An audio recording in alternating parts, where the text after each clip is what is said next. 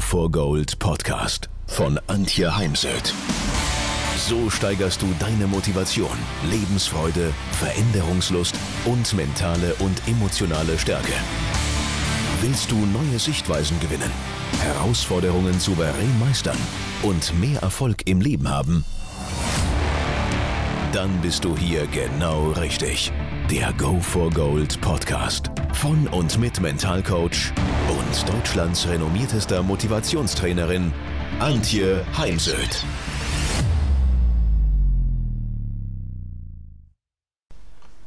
Heute möchte ich mit dieser Podcast-Folge eine Frage beantworten, die mir immer wieder gestellt wird von Eltern oder auch Trainern wie man nämlich den Teenagern, den Jugendlichen Mentaltraining erklärt bzw. erklären kann.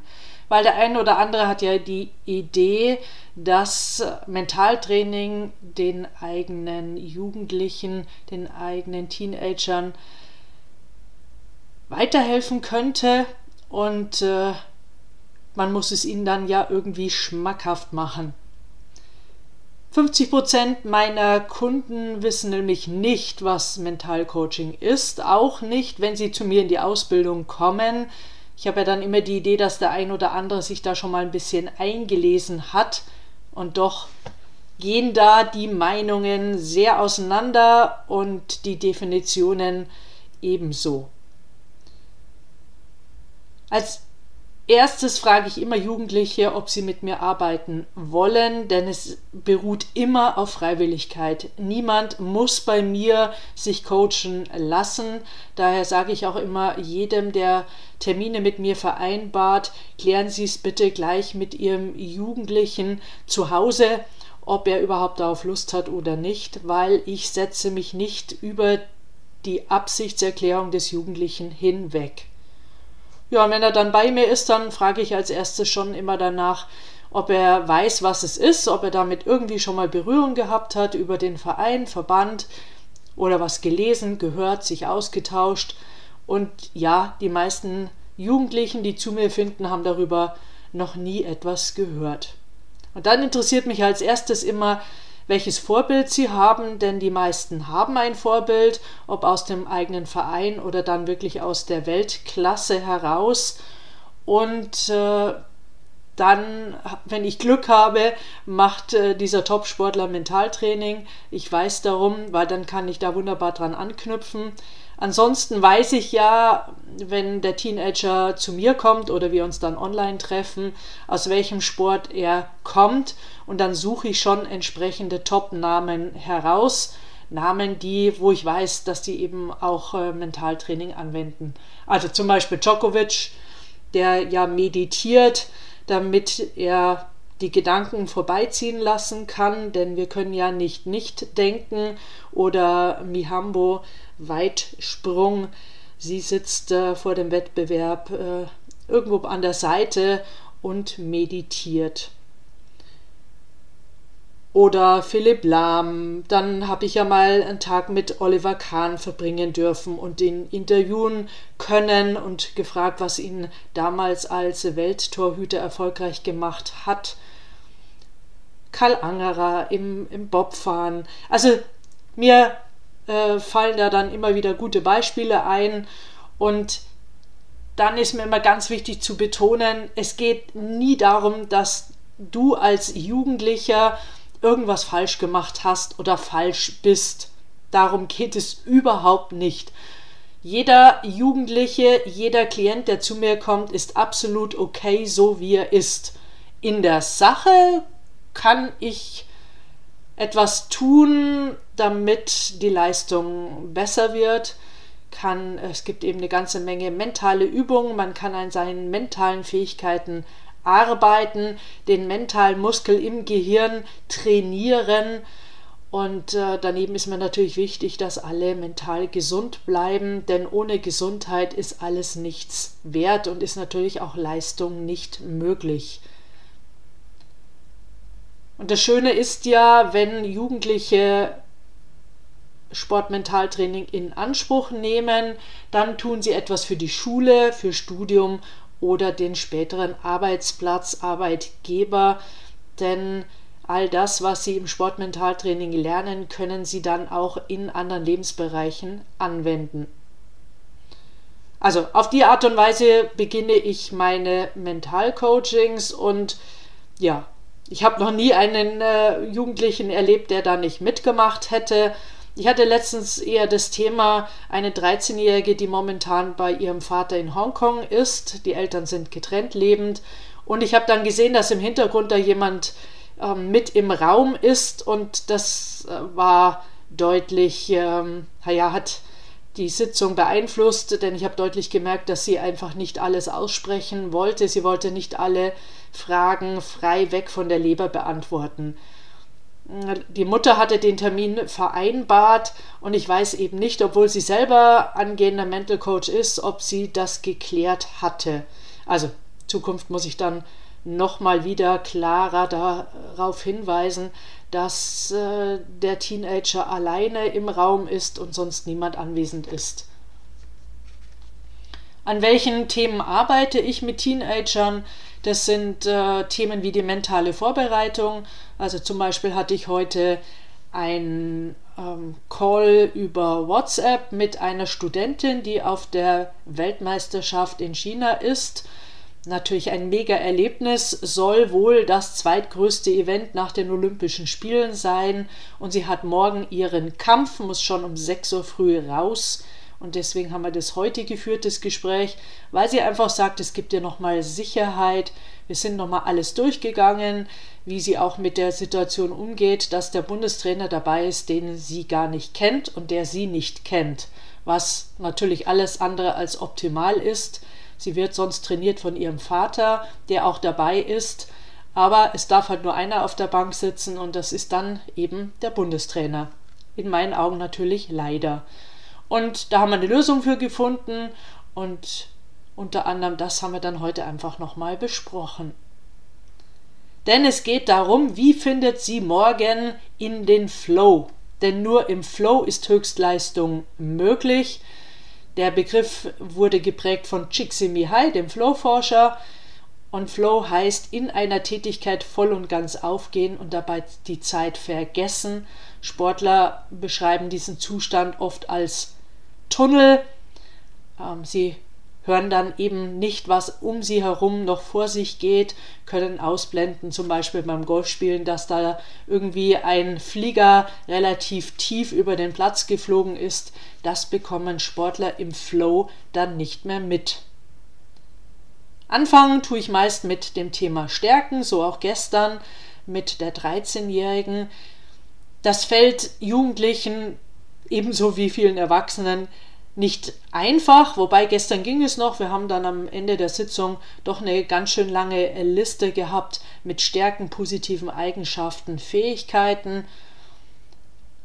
Ich nutze dazu gerne die Übung mit der Stärkenhand oder ich schätze an mir Listen bzw. ich mag an mir Listen. Mit Sportlern arbeite ich an der Thematik Trainingsweltmeister. Wenn man auf dem Turnier nicht die im Training gezeigte Leistung abrufen kann, dann spricht man vom Trainingsweltmeister.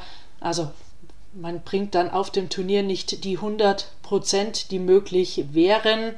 Vereinzelt gibt es ja sogar Sportler, auch Jugendliche, die über sich hinauswachsen und mehr als 100 Prozent bringen, aber das sind eher die Ausnahmen.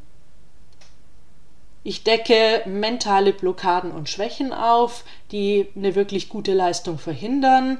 Da braucht es manchmal eben auch die Erfahrung, was sozusagen hinter der Tür der Tür sich verbirgt, denn es ist nicht immer das vordergründige Thema, das sich zeigt.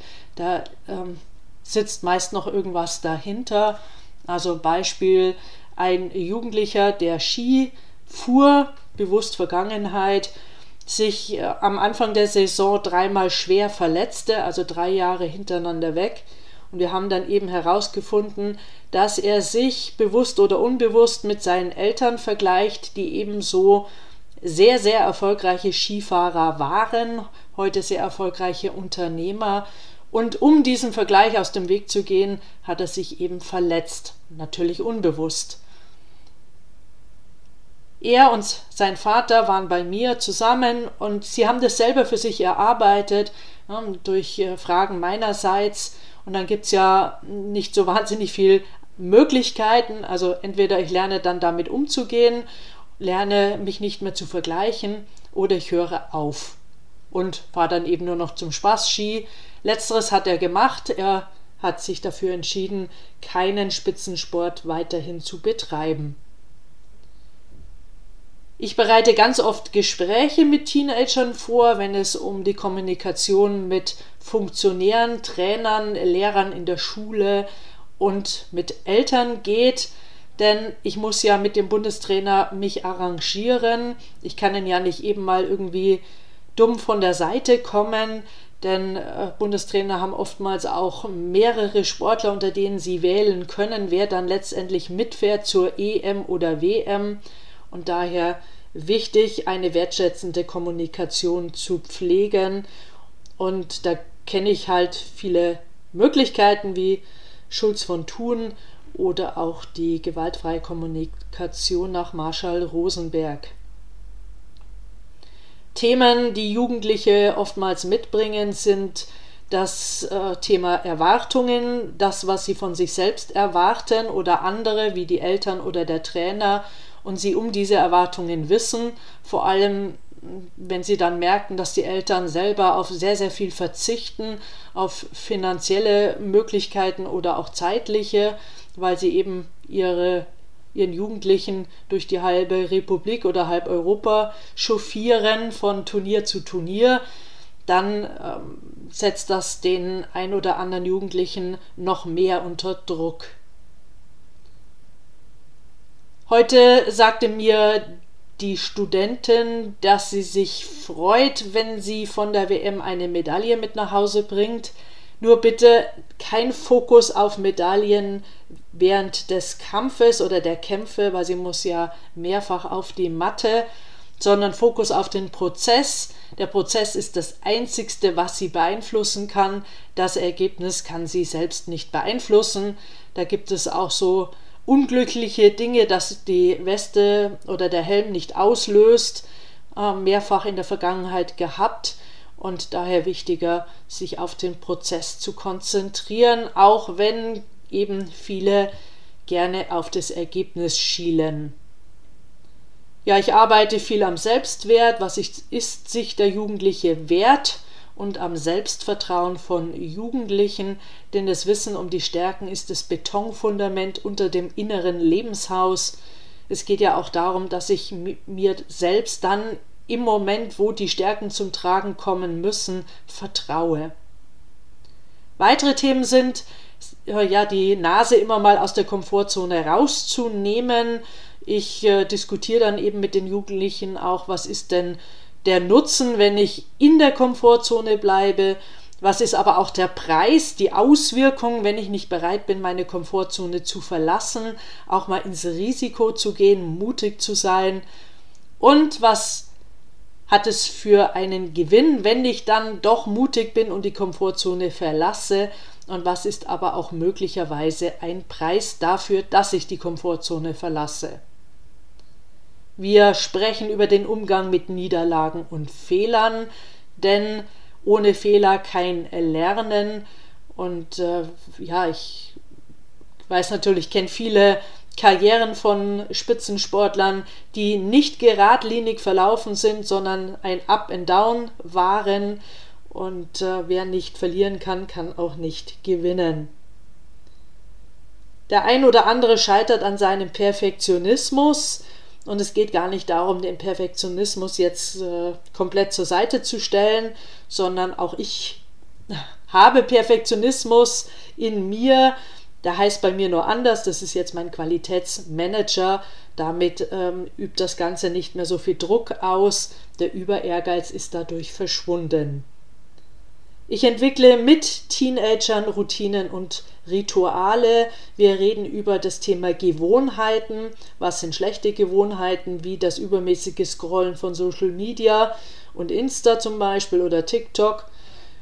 Und ähm, eben, was sind gute Gewohnheiten oder Rituale, wie zum Beispiel ein Feierabendritual, denn es geht ja darum, dass man rechtzeitig vor dem Kampf oder dem Wettkampf abends ins Bett geht, denn Schlaf ist wichtig für Leistung.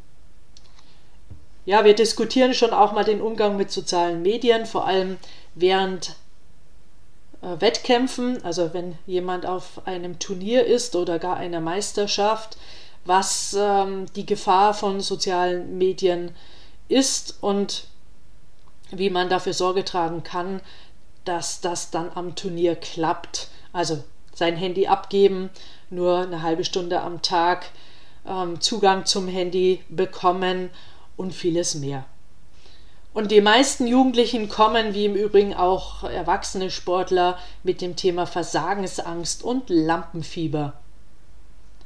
Unterstützend zu meiner Arbeit gibt es dann E-Books, die ich äh, per E-Mail schicken kann. Ich habe ja 13 Bücher geschrieben und Online-Kurse, im Übrigen auch einen für Jugendliche. Wichtig ist mir noch zu sagen, ich mache keine Therapie. Ich arbeite mit gesunden Teenagern und Sportlern.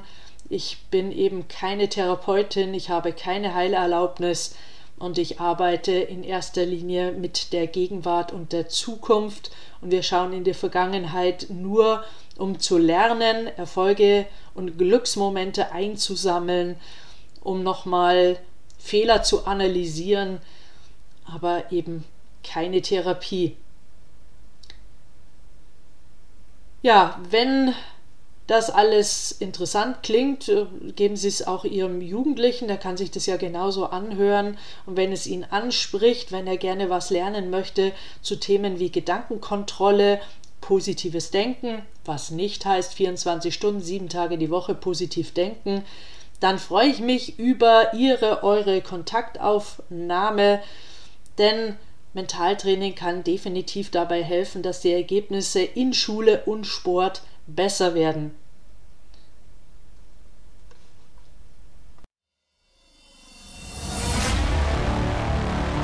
Wenn ihr mehr wissen wollt, dann geht auf www.heimsöd-academy.com bzw. www.antje-heimsöd.com. Dort findet ihr auf den Blogs viele spannende Artikel zu den Themen Motivation, Erfolg, mentale Stärke und Frauenpower. Und viele weitere Unternehmertipps. Denkt immer daran, wer will, findet Wege. Wer nicht will, findet Gründe. Ciao und bis bald, eure Antje Heimsöd.